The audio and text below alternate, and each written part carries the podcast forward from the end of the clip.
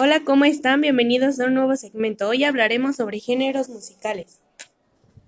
Para comenzar, hablaré acerca del reggaetón. El reggaetón es un género musical bailable que se deriva del reggae y del dancehall, así como elementos principalmente del hip hop y la música hispana. Es un género musical muy popular que hasta el día de hoy tuvo su apogeo y su máximo apogeo fue en los años 2000 y 2010.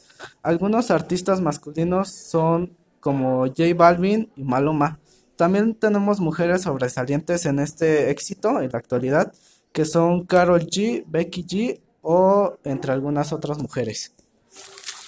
Bueno, yo les hablaré sobre el género de pop. Es uno de los estilos musicales más extendidos a nivel mundial. Como bien indica su nombre, la abreviación de Popular Music es música creada con la intención de que agrade a las masas canciones que ganarán popularidad con facilidad. Las canciones de la música pop se caracterizan por composiciones sencillas basadas en una estructura repetitiva versos estribillo. Este último además acostumbra a ser pegadizo. Entre ellos tenemos a varios artistas de la historia que está entre ellos Madonna y Michael Jackson. Y actualmente tenemos artistas como Katy Perry, Justin Bieber, entre otros. El siguiente género es bachata. Se conoce como bachata un género de música popular que nació en la República Dominicana y luego se expandió en numerosos países. La bachata combina merengue, son, bolero, entre otros estilos. Para la interpretación de bachata se utilizan instrumentos musicales como guira, el bongo, guitarra y el bajo. Gracias a su ritmo se considera que la bachata es un género bailable.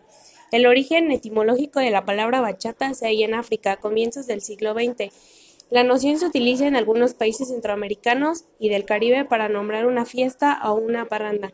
Algunos artistas de este género que sobresale son Romeo Santos, Zacarías Ferreira y Oscar Sarán. Otro género musical también es la banda, ya que este género últimamente ha asentado bastante su popularidad en los países de Latinoamérica, especialmente en varias regiones de México. Eh, los orígenes de la banda, conocida más específicamente como banda sinaloense y también como tambora sinaloense. La banda se originó dentro del estado de mexicano de Sinaloa durante la década de los 20. Se le dio este nombre gracias a los instrumentos que se utilizaban para interpretarla, y entre los cuales se encuentran las trompetas, el bombo, las tarolas, la tuba y el clarinete.